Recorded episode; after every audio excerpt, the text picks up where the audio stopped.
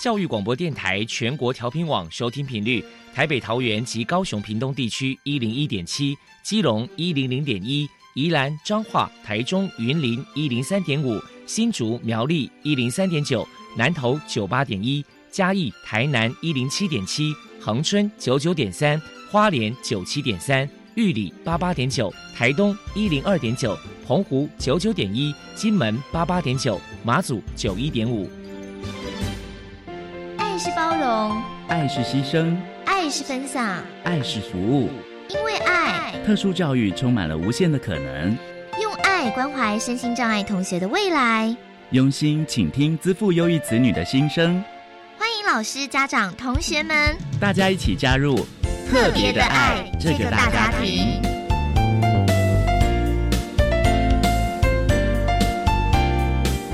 本节目由教育部学生事务及特殊教育司指导，国立教育广播电台监制，欢迎收听。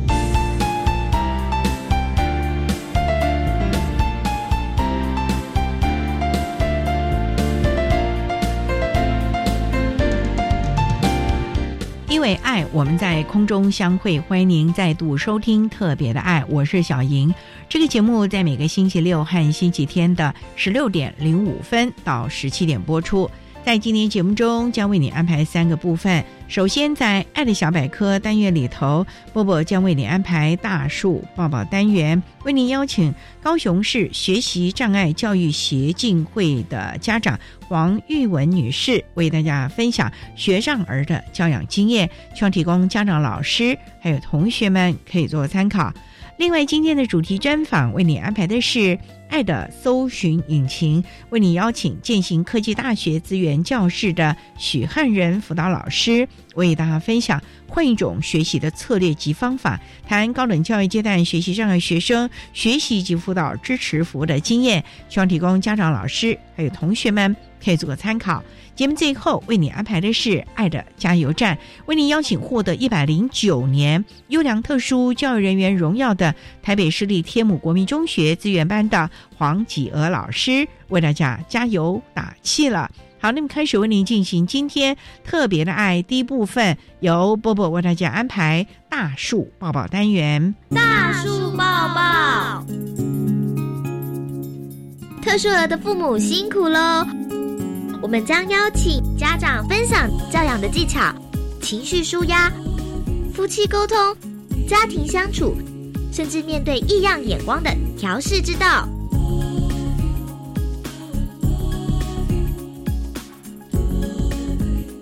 Hello，大家好，我是 Bobo，欢迎收听大树抱抱。今天我们特地请到了高雄市学习障碍教育协进会的成员。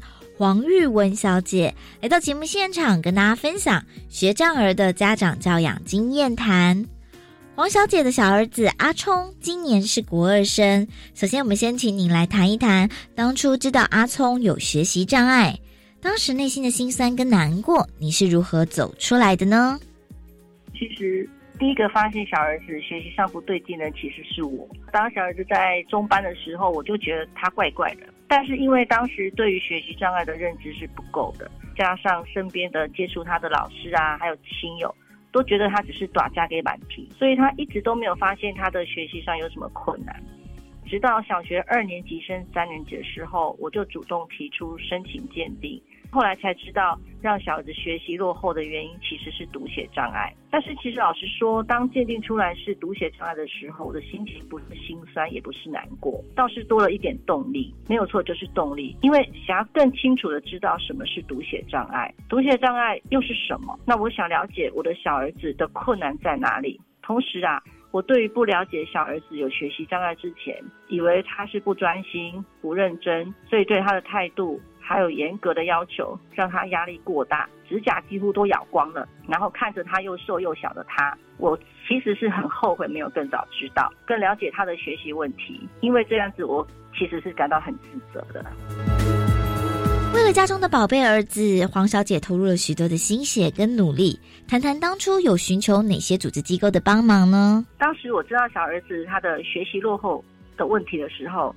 我就开始阅读很多关于学习障碍的书籍、期刊和参加研习活动，尝试各种可能的学习策略，例如心智图学习、猜字拼图，还有每天利用简单的绘本来认字、念故事，然后录音，或者是利用手机的识字 App。那其实实在太多了，没有办法三言两语来描述。那对于寻求组织机构协助帮忙的部分，除了学校的资源班的小班学习之外，我是今年加入了学障协会。那协会里面有很多的经验丰富的前辈给予鼓励，还有实质的分享。那现在目前我就尝试用欧秀智老师分享的阅读策略，以及我预计要借由普里基督教医院的赵文从医师的专业，给予我们一些建议。接下来，请您分享一下在教养阿聪的过程当中遇到最大的考验是什么？如何去克服的呢？我觉得最大的考验是调整自己的心态。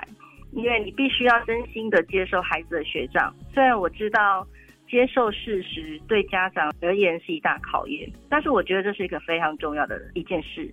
因为家长你必须要调整好心态，才能够陪孩子一起去接受他自己是学习障碍的事实，并且愿意跟学习障碍和平共处。那至于怎么样克服，我觉得家长其实要多看书，因为有很多书会让你冷静的理性思考。给你一些建议。那我最近觉得阿德勒的理论帮助我不少。阿德勒理论里面有一句话说：“不论过去经历过什么事，你赋予它的意义，就决定你的现在。”那所以我们现在的努力方向就是和小儿子一起接受、面对学障、解决问题、找方法去尝试，然后修改，然后再尝试，朝向成功克服障碍，跟他共存，就这个目的。请教一下黄小姐，针对阿聪与兄弟姐妹的相处互动，您的教养诀窍是什么呢？其实我特别问了一下我的大儿子，我问他说：“你有一个学长的弟弟，你的想法是什么？”他有跟我分享说：“其实啊，他心底会有担心未来需要负起照顾弟弟的这个责任，但是他其实又不忍心放下弟弟不管，但又希望弟弟好的这种矛盾的心理。那其实平常他们兄弟两个相处是非常好的。”常常一起做很多的狼狈为奸的事情。哥哥虽然知道弟弟的学习问题，但是哥哥他其实很认真。那所以在这个认真学习的哥哥眼里呢，弟弟还是属于不够认真的。那他会因为弟弟的低成就，其实不太开心，也会觉得弟弟是不够认真努力的。那我有试着跟弟弟还有哥哥分享说，让他知道，其实没有一个人是可以绑住另外一个人人生。所以弟弟他得要自己努力，为自己的人生负责。那哥哥呢，也可以试着去找到双赢的方法。那在学校同台部分啊，其实老实说，我是很担心小儿子是在学校会被霸凌的，所以有充分的跟老师沟通过。那我觉得老师的角色很重要。现在小儿子的国中老师很帮忙，我们家长从一些小细节都可以感觉得到。听完您的教养诀窍之后，想要请教的是，当面对阿聪的情绪问题，您的教养方法又是什么呢？其实我常觉得，处理事情之前要先处理好情绪。学障的孩子的学习效能本来就很低，那在薄弱的学习动机之前，学习过程总是很不耐烦，或者是会很容易发怒。我宁愿放下脚步，让他自己跟自己相比。即使进步一点点也很好，从零开始往上加，没有办法每一科都面面俱到的情况下，其实先以学习生活能力为优先，再来是探索孩子的兴趣和能力所在，然后多给予这方面的学习机会。只是你会发现，他只要学习他自己想要的强项，通常都不会有情绪问题。你会发现他会很主动，而且很愿意花时间在这个上面。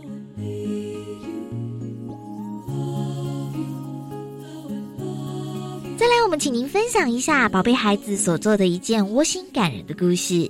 我想是应该在他小学一年级的时候吧，因为他在断考前的时候，他对我说他会很努力的写完考卷，希望他未来也能够莫忘初衷，体认学障并不是代表失败，找到自己的节奏，依然是可以成功的。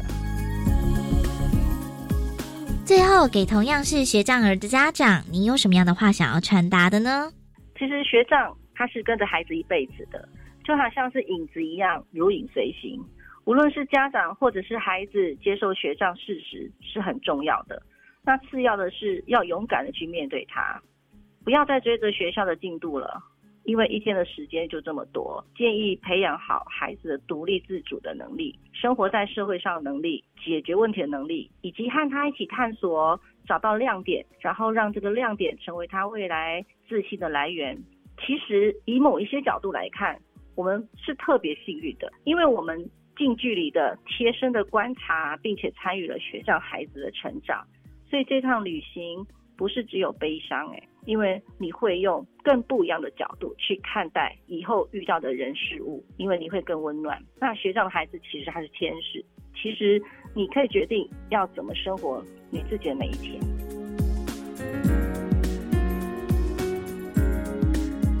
非常谢谢高雄市学习障碍教育协进会的成员。黄玉文小姐接受我们的访问，现在我们就把节目现场交还给主持人小莹。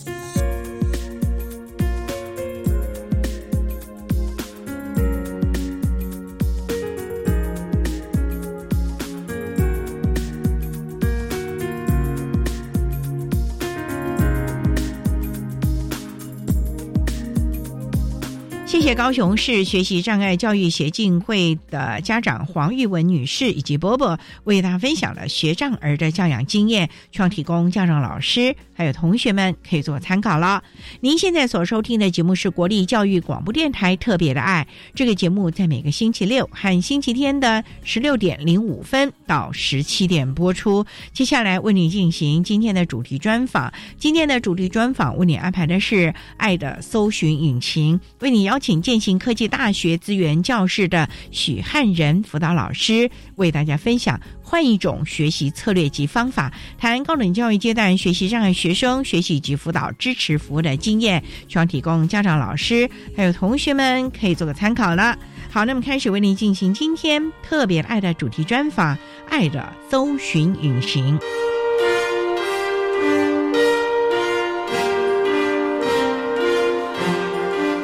爱的搜寻引擎。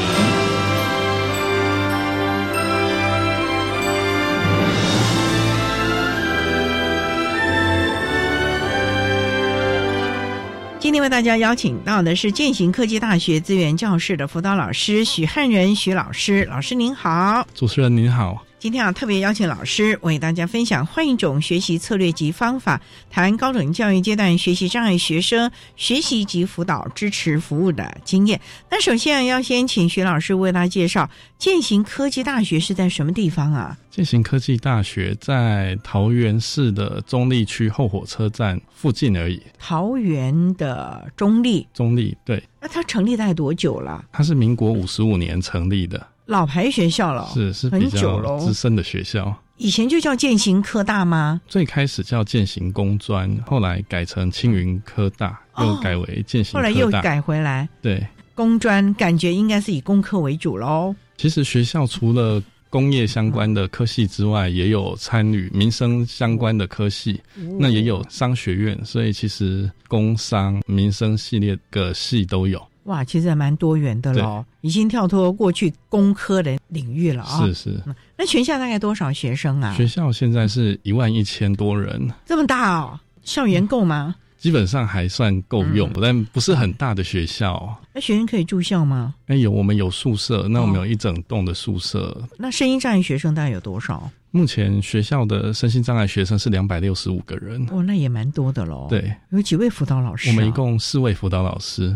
服务量很大喽。对，那老师从事我们辅导工作大概多久了？其实我是去年才加入建行科大这边的工作。一年多的经验了嘛？对，老师当初主修主修特殊教育，所以特教相关的专业也可以协助孩子喽。对，还是会有一些帮助。不过我们知道，大学它是属于支持服务，是跟我们这所谓的特殊教育的服务不一样哦，还是会有一些差异在。不过我觉得两者是可以相辅相成。有一些专业也许用辅导的角度来看是一个做法，那用特教的角度是另外一个做法。这怎么说呢？例如说，我刚进来的时候发现说，哎，很多的学生他在学习上确实是遇到问题，因为我有问我们之前其他的辅导老师，大概比较长的做法都还是在课后辅导、课后辅导啊，做那种比较辅导性质的方式去进行。像我自己是学特殊教育的，那我在份工作之前，我是负责做数位学习的，可以用一些特教啦、数位学习的策略跟方法带进来支援教室。等于就是科技的数位学法。让他们能够更增加学习效果咯。对，就是用一些策略，因为特殊教育有一部分它也是要教学生，当然它就是适性的教学，还有策略的部分也蛮重要的。所以感觉学生有进步吧？当然，学生的进步是一定会有，但是也要很老实的说，就是毕竟他前面所受的教育的状态也已经那么长的时间了，所以不太可能到了大学这个阶段突然间大幅度的进步。还是要慢慢的看他自己学习的观念和态度了，对，然后再辅以老师适切的策略啦，甚至我们所谓的数位这些辅具的辅助啊，对，他才能够在大学独立自主的学习咯。是，大学是自主学习，可不像高中以下了，因为我们感觉特殊教育都是在高中以下琢磨比较多。是的。所以你也要自己改变对学生的关注的方向，没错没错，面向了啊！我们稍待啊，再请践行科技大学资源教室的辅导老师许汉仁许老师，再为大家分享换一种学习策略及方法，谈高等教育阶段学习障碍学生学习及辅导支持服务的相关经验。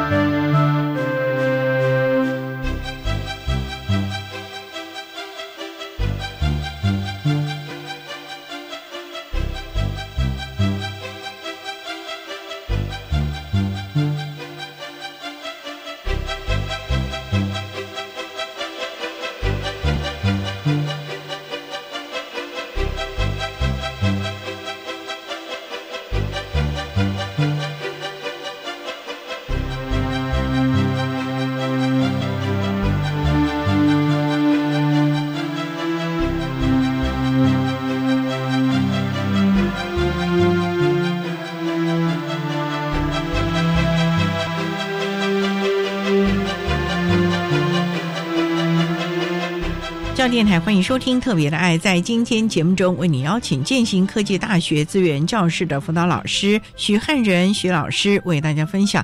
换一种学习策略及方法，谈高等教育阶段学习障碍学生学习及辅导支持服务的经验。那刚才要徐老师为了简单的介绍了践行科技大学相关资讯，以及老师个人从事辅导工作的机缘啊。那想请教啊，在践行科技大学针对我们学习障碍的孩子，你要提供他什么样的学习策略？因为践行科大嘛。很多是动手要操作的实物的，而且还有一个很重要，就是他们的证照考试非常非常的多元。老师，你要怎么样的来帮助他们？好，这边先说明一下，我们通常在学生一进来的时候，我们会先做一个初谈，先了解一下每一个学生的状态。当然，以学障来讲，即便他叫做学障，但是他还是有非常非常多的类型。例如说，我们会分成有阅读困难的，或是数理困难的。那也会有包含书写困难的这一些的类型，有一种算是他的能力可能接近于一般的学生了，就只是学习能力偏弱的这一种的学习障碍。那还有一种是可能因为过去不断的受到挫折，到了大学的时候他能力也跟着就慢慢慢慢变得比较特别弱的这样的学长。这个所谓的能力是指他学习的动机、动力呢，还是学科的理解的能力了呢？两者都有啊，都有啊。对，就是哇，那这个挫折太大了哦。对对对，我举一个例子，有一位今年的新生初谈的时候就问说：“哎，那你英文的能力大概如何？”他就说他连英文字母都不太熟，那他还直接跟我说：“我最熟的就是 A B C 跟 X Y Z。”其他中间的已经忘记，不过这也是蛮典型的学障的一个特质，因为对于符号的辨识来讲，他们是会有困难的。不过虽然说学障在学习上是有困难的，不过我们有蛮多学生透过其他的策略或方法，因为他其他认知方面其实跟一般生是一样的，甚至许多能力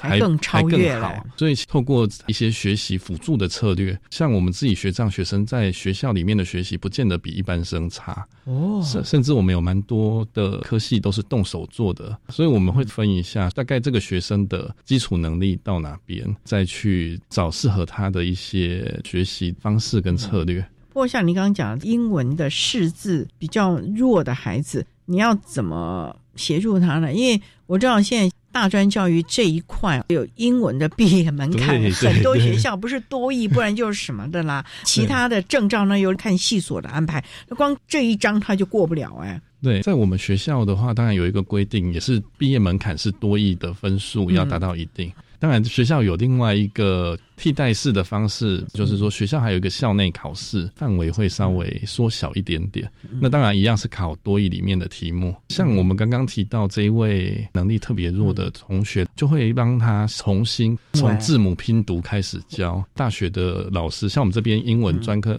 有几位老师，他甚至教学是用全语法的教学，从进到教室就都用英文。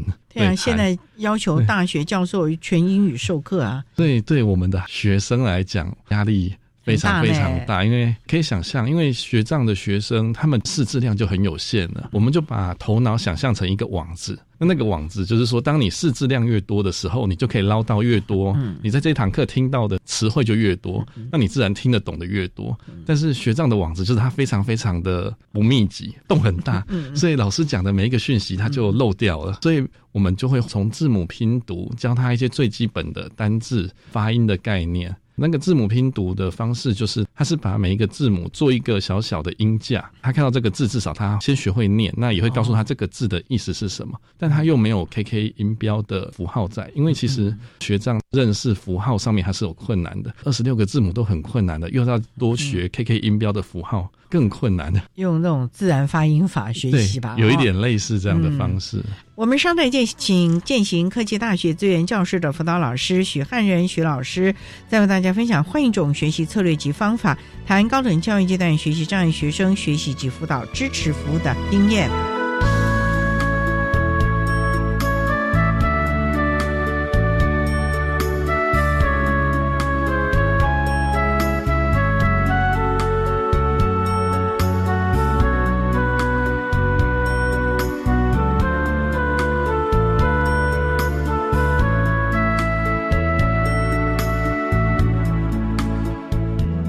我是一百一十学年度身心障碍学生升学大专校院真试的承办学校国立中央大学的招生组组长周宏伟，在这里跟大家说明一百一十学年度的身心障碍学生的一些重要的时程。数科考试的时间是三月二十二号的礼拜一，那我们寄发考试的成绩单是四月十九号的礼拜一，同时网络报名的系统会在上午十点开放成绩查询哦，所以大家可以直接到网络来查询。那网络选填志愿的时间是四月二十九号的早上。九点起到五月五号的下午五点，请大家注意哈，选填完成之后，请务必按下确认键，要按了确认键才有确实完成网络志愿选填。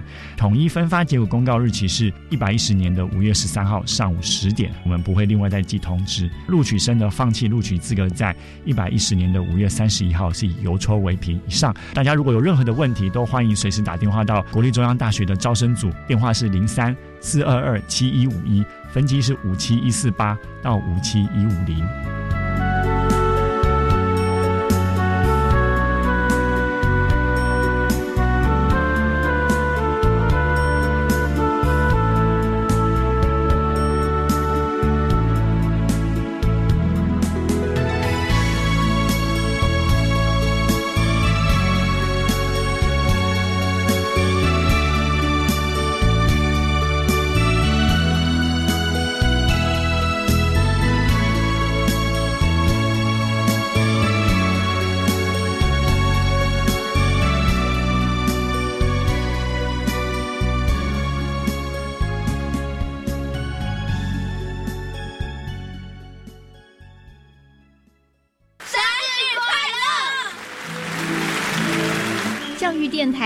六十一岁喽！三月二十九号当天开放节目扣印活动，赶快拿起电话说声祝福，就有机会获得限量生日好礼哦！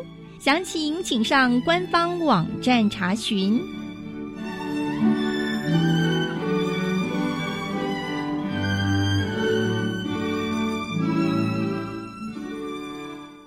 让青年返回熟悉的故乡，找回浓浓家乡味，也再创家乡新价值。大家好，我是彭仁宏，教育电台生日快乐！在这特别的日子，祝福教育电台收听长虹，听友满天下。每周的下午五点二十到六点，收听创新载即变，仁宏为你带来返乡青年的热血创业故事。啊！地震！快快快，趴下，掩护，稳住！吼，干嘛大惊小怪啊？公孙呐，赶紧走了，不要小看地震。我才没那么衰嘞！啊，东西掉了。知道地震保命三步骤的重要了吧？嗯。地震来临，先趴下，找到保护头颈部和身体的掩护，稳稳抓住桌脚才安全。是我以后不敢轻看地震了。趴下，掩护，稳住，地震确实防护。以上广告由内政部消防署提供。管那么的水，落嘎西木啊！大家好，我们是欧开合唱团。您现在收听的是教育电台。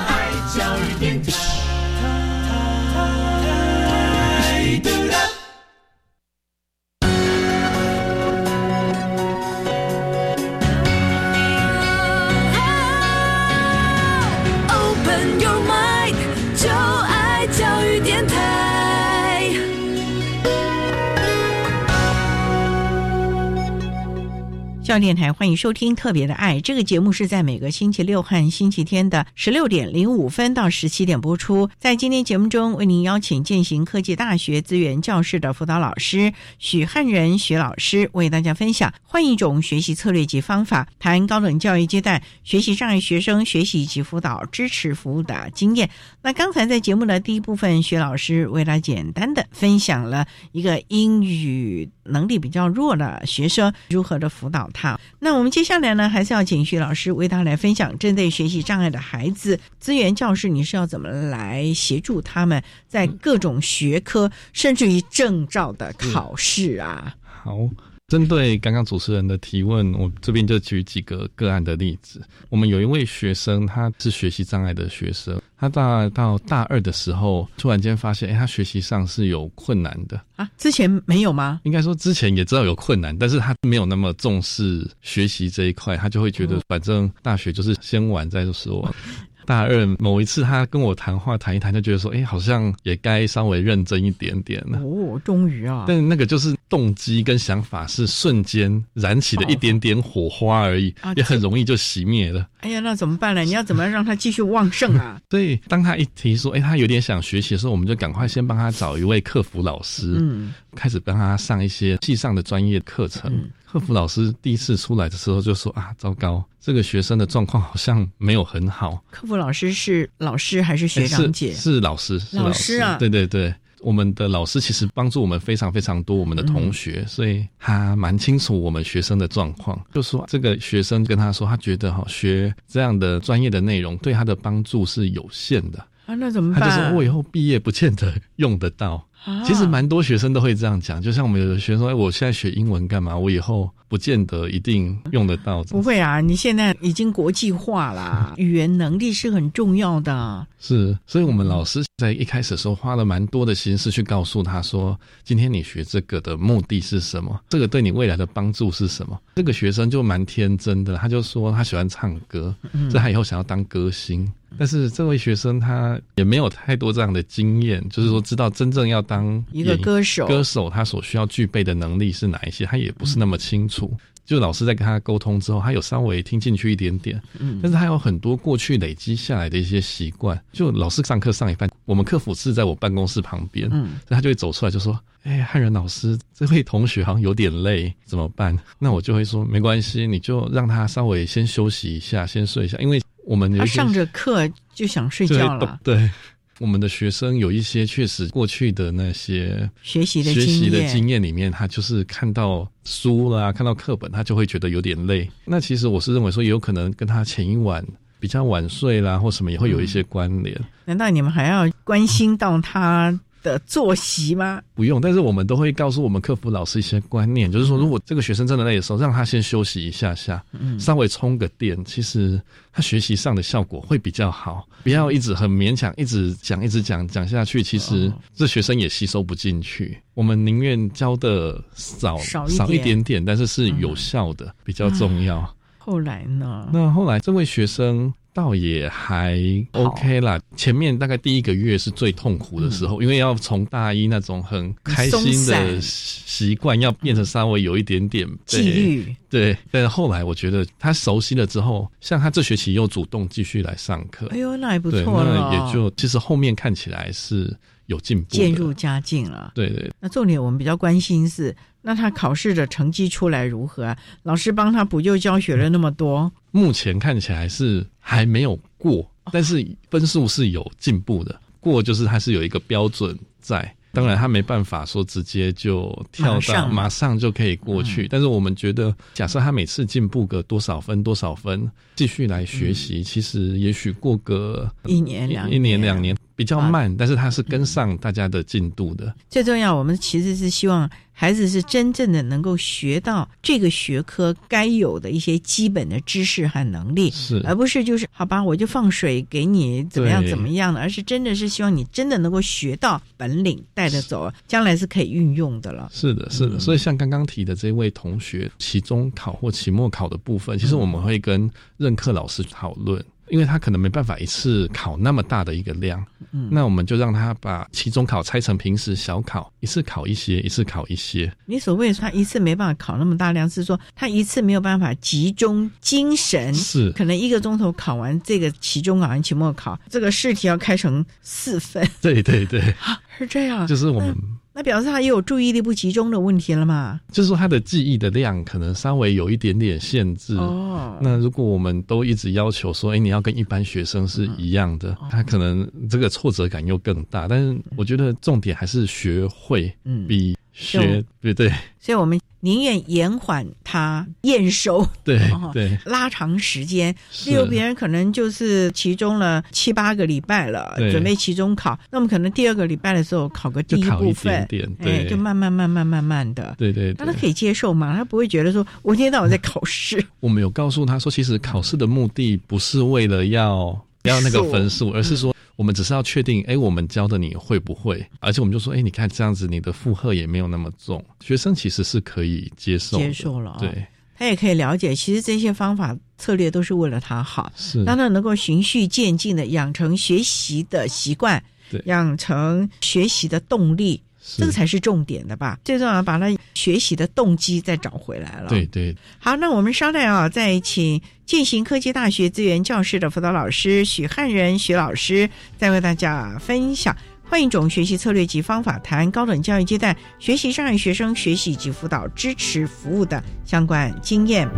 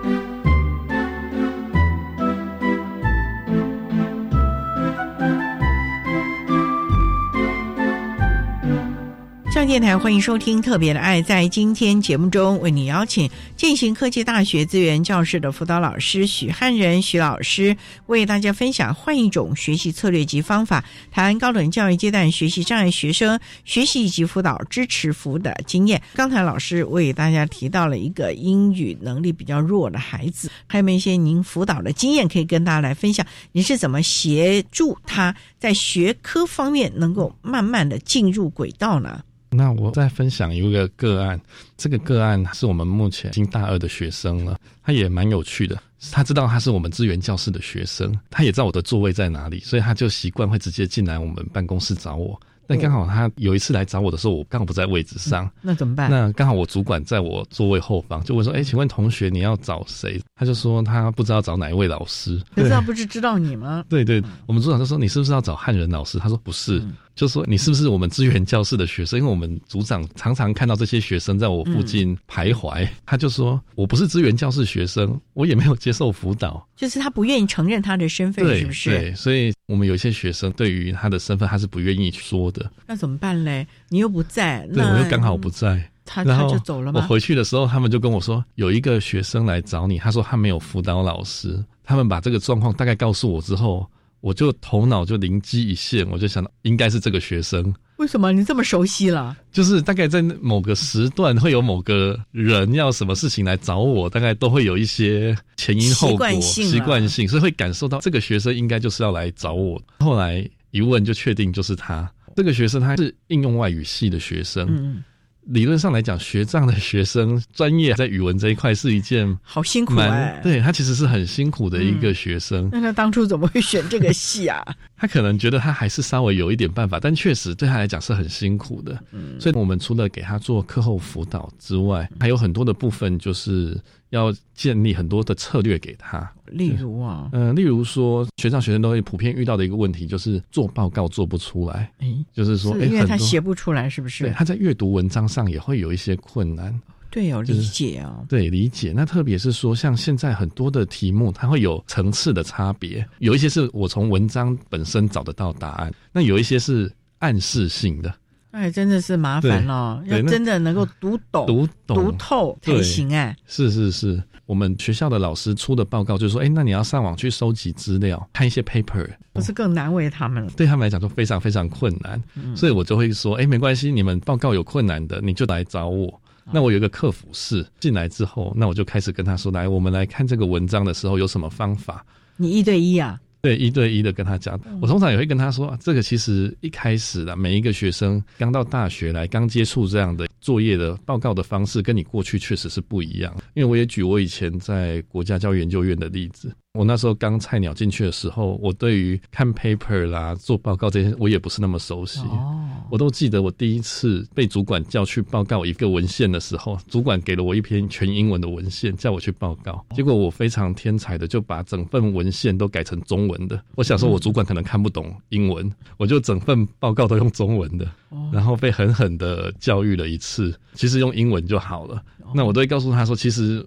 在学报告就是类似这样子，一开始你一定不知道怎么样做是完全正确的，那我们就教你最快的方法。例如说，我要怎么找到文献里面的重点在哪里？那怎么找？例如说，哎，我们可以先看标题啊，我们先搜寻，搜寻这些是相关的资料之后，我们还要去看说这些资料适不适合。例如说，有一些可能是很奇奇怪怪网站的资料，哎，那你就是这个可能不见得是真的哦，我们就要把这一些不是真实的资料摒除掉。那怎么看是真的，怎么看是假的？因为说像他们的通识课有一份报告都是跟环境保护有关的，几乎每一位学生在这一堂课的报告都会遇到困难。为什么？老师可能是讲一个大的方向给他们。但是可能没有很细的告诉他动作一是怎么做，动作二是怎么做，所以我们要把每一个学生让他一步一步的步骤化。所以你要帮他分析出来。对，就是做一个动作的拆解，告诉他们，我们看 paper 这么长一篇，那我们从哪里可以快速的找到重点？那你就把它画起来，然后赶快把它放到你要做的报告里面去。当然，我们还会有跟他说，你如果说不懂，你应该要有一些策略在，例如说自我提问。你要自己先问自己，这篇文章读完之后，我读的懂不懂？在说什么？对，读懂当然 OK，读不懂我就要问我自己，哎，我读不懂是这个字这个词汇太难不懂，还是是文章里面的哪些句子不懂？因为这些能力，他是除了做这一份报告之外，他到其他所有的课程，只要跟阅读有关的课程，他都用得到的能力。就教他说：“哎，你如果词汇不懂，你可以怎么样？例如说，我们可以用西词示意的方法，有的词汇是两个字或三个字组合起来的，它组合在一起是有意义的。所以你可以从这些字的词汇里面去找出，可以大概猜得出来。或者说我从前后文这篇文章，可能中间这个词不懂，我不要一直卡在这个地方，我就稍微读一下，哎，整个文章大概在讲什么？那我来猜后面这个词的意思是什么？这样子，他把词汇啦、句子读懂了，他才可以读后面的内容。”哎，所以学习的方法和策略也要教他们了啊！是，尤其高等教育跟过去高中以下的学科学习的方法是不一样的。是，然后有独立思考的能力以及研究的能力，而不是把它死背进去的。对对，只要应付考试报告当中，还要有个人的见解，可能要提出来，教授才会让你过关了。是是是。所以其实很重要的就是，最后学生还要自己产出他自己那个想法，这对他们来讲真的是最困难的。像我们每次问他们，他最常跟我们讲，就是类似五月天的一个歌词一样，不知道、不想要、不明了。哦，那还是要慢慢的引导吧。对，但还是会告诉他，其实不见得你真的完全不知道啊。我们回来看，我们用刚刚的策略在讲的时候，你真的这整篇文章都看不懂吗？不至于。一定还是有看懂的，对自己没信心了。对，所以老师在引起他们的信心。对，这个也是很重要的辅导吧。没错，没错。所以我们非常非常重视他们那种成功经验的部分。嗯，那像我们办的活动里面呢，我们就会办一些让他们增加动机或信心的活动。这个是非常的重要啊！稍待呢，我们再请践行科技大学资源教室的辅导老师许汉仁许老师，再为大家分享换一种学习策略及方法，谈高等教育阶段学习障碍学生学习及辅导支持服务的相关经验。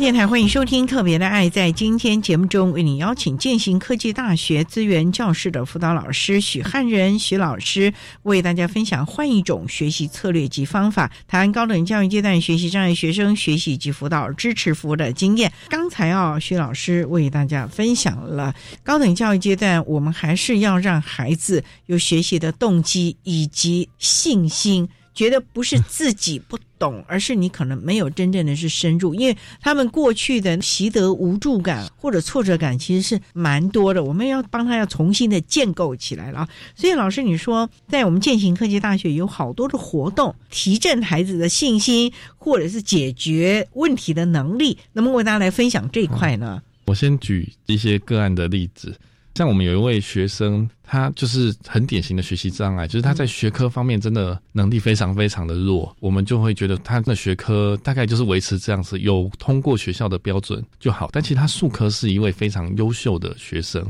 他是参旅系的，他的系上老师去做美食节目，是去切菜、去煮菜给大家看，他当示范的小助手，那他就在旁边当一个小助手。哎呦，这么厉害呀！对，表示他的数科能力很强啊。是是，就是老师可能要备菜啦或什么，他就帮忙做一些。这样子的过程中，他也蛮有自信的，他就还蛮常把那个影片就传给我看，就说：“老师，你看我今天又去上哪一个节目？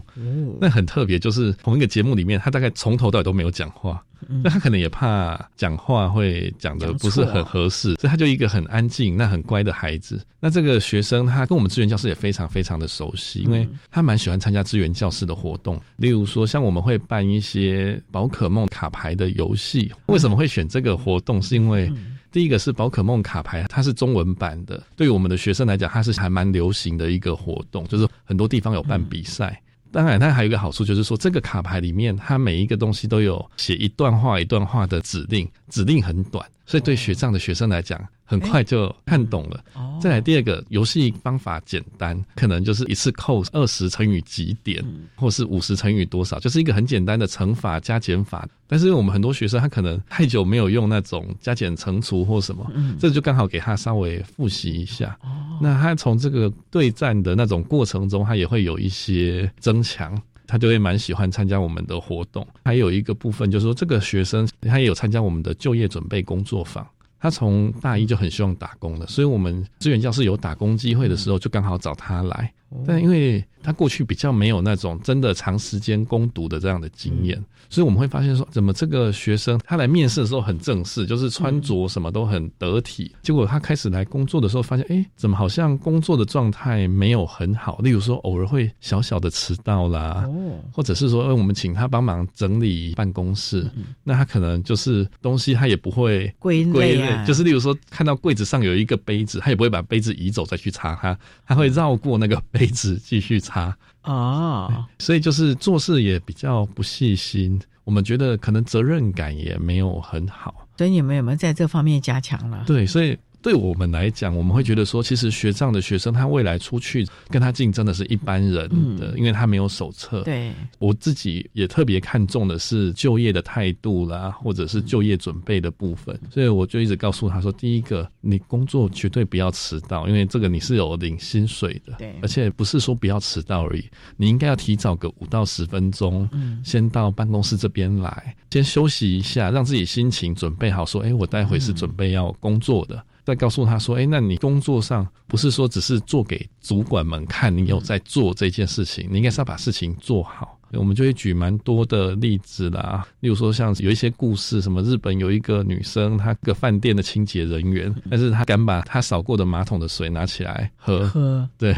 洗得很干净，是没有错。告诉我们的学生说，事情不但要做，而且要尽量做好，因为这是你未来你离开学校之后，你可以带得走的一些能力。我们还有另外一个同学，这个同学他大一是参旅系，那时候大一的时候他就跟我说啊，我学的不是很好，他觉得参旅很多要动手，他不喜欢进到厨房，油腻腻，油腻腻，他不喜欢，他就说啊，那他要转行销。我心里就想说。你学习障碍的状态，其实对于你要去学习这样比较多是文字方面的学习，可能对你来讲是会有一点点困难哦。我就告诉他说，当然你会有困难，但我也觉得说你还是可以尝试看看，因为毕竟你没有试过嘛。就鼓励他说没关系，那你就去试试看。真的遇到困难，你就告诉我们，我们还是很多策略可以帮助你啊。包含说我们也有录音笔，而且我们是点读笔，就是。每一个点的字上，他就会念出来的。就是我们有附很多贴纸给他，所以那个他只要那一支录音笔碰到那个贴纸，他就会把那一段念出来。他只要点那个贴纸，他就可以知道现在老师讲的是这一段的哪一个部分了，就是让他比较快的去找到。嗯，那他念完大二之后，又跟我说：“老师，我觉得好像行销不太适合我。”他又想要回去参旅了，还浪费一年了呢。学校还可以这样转来转去吗？可以，可以。这个过程，我个人比较不会认为它是一个浪费啦，就是很正向的去看，就是他试过了，他试过了，在学校当学生就是有这个好处啊。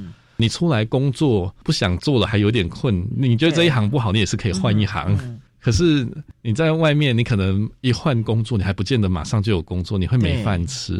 可你在学校，学校是可以允许你犯错，允许你可以再来再来一次。所以我们就跟他说没关系啊，那你就再回去再修嘛。那我觉得这一年是有帮助的，因为经过这一年之后，他就下定决心，我就是要做参旅。他上课也变认真了，他也知道说啊，我未来就是要走这一行，他也接受了这一件事情。唉，还是要慢慢的引导他们了，让他们了解哪个是最适合他们的适性发展了啊！对，不见得每个人都一定要走相同的路。我们资源教室其实就是帮助孩子看到自己的能和比较弱的地方啊。所以呢，资源教室我们也真的很希望家长们也能够常常的去了解你的孩子在学校到底。做了些什么啦？好，那我们今天也非常的谢谢践行科技大学资源教室的辅导老师徐汉仁徐老师为大家分享换一种学习策略及方法，谈高等教育阶段学习障碍学生学习及辅导支持服务的经验。非常谢谢你，徐老师。谢谢。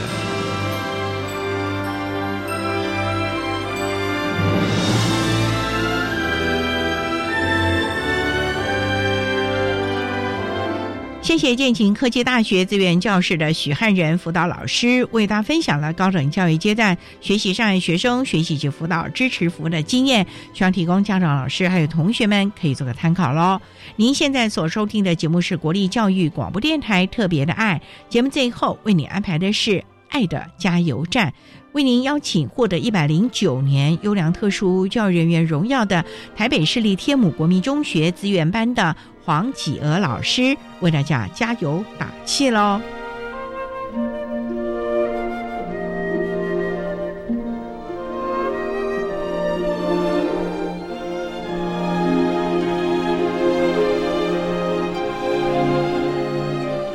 爱的加油站。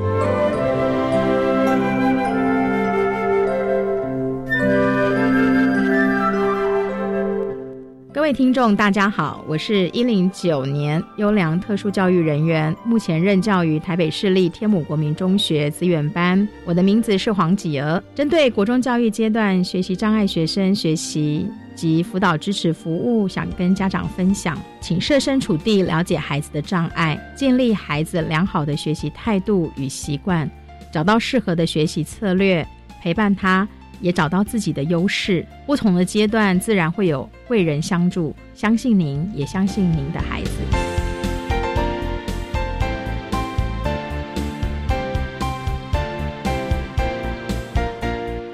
今天节目就为您进行到这了，感谢你的收听。在下个星期节目中，为你邀请获得一百零九年优良特殊教育人员荣耀的台北市立启明学校学务处的主任。黄文祥黄主任为大家分享有爱无爱的大家园，谈视觉障碍学生友善校园环境建构的重点以及注意的事项，希望提供家长老师可以做参考喽。感谢你的收听，也欢迎您在下个星期六十六点零五分再度收听特别的爱。我们下周见了，拜拜。